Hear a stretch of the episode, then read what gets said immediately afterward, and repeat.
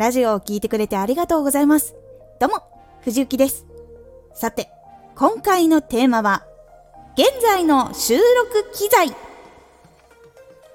少し告知させてください。あなたにとっておきの特別なラジオが始まっています。藤幸から本気で発信するあなたに送るマッチョなメソッドです。有益な内容をしっかり発信するあなただからこそ収益化してほしい。最新回公開中です。ぜひお聴きください。はい。今回は雑談会今回はですね、スタンド FM に投稿しているラジオを収録している機材をご紹介しようと思います。完全に藤木が使っているやつなんですけど、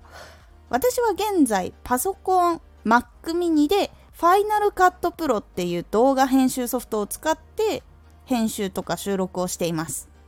マイクはアーカーゲーの C214 を使っています。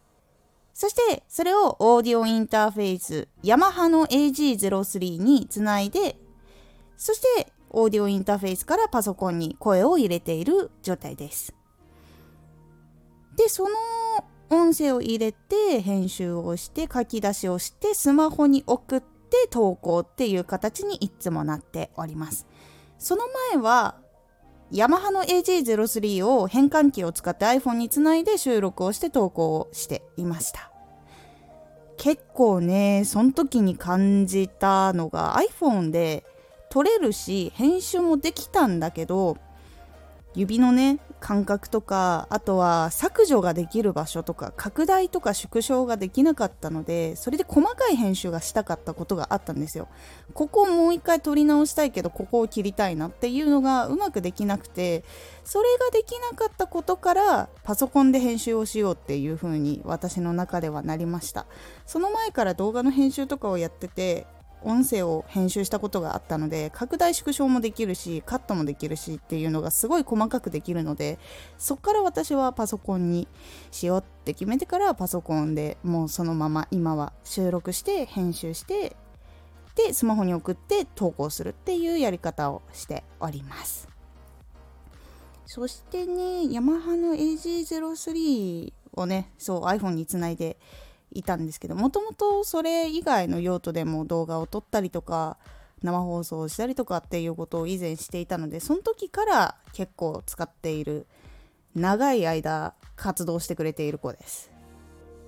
そしてマイクなんですけど私はコンデンサーマイクっていうのを使っています。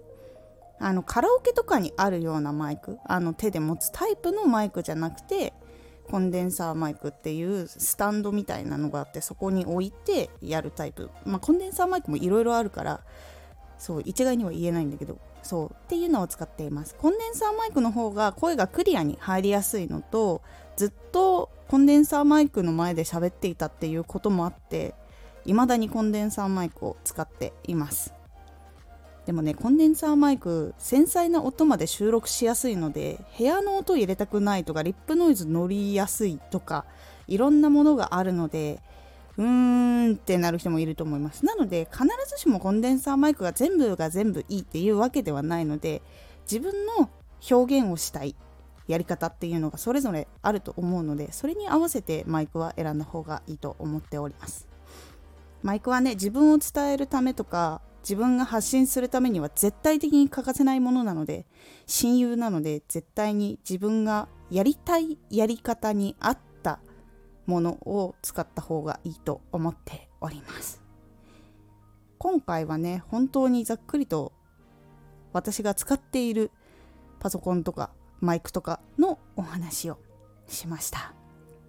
でもこれも本当に一部なので私のやり方が絶対に正しいことは絶対にないのでいろんなやり方があります。私は今回この形でやっているけれども他の人だったらもうマイクつながないでそのままスマホにやってそのまま投稿しているっていう人だっています。BGM をかけないでそういう話をしている人でも全然聞かれている人もいるしいっぱいフォロワーさんいる人もいるので本当に自分のやりたいやり方をぜひ探していってください。今回のおすすめラジオ。作業活動を極める環境づくり。作業の環境を作る方法とポイントをお話ししています。このラジオでは毎日16時と19時に声優だった経験を生かして初心者でも発信上級者になれる情報を発信していますのでフォローしてお待ちください。次回のラジオは影響を受けやすいことはいいこといっぱいです。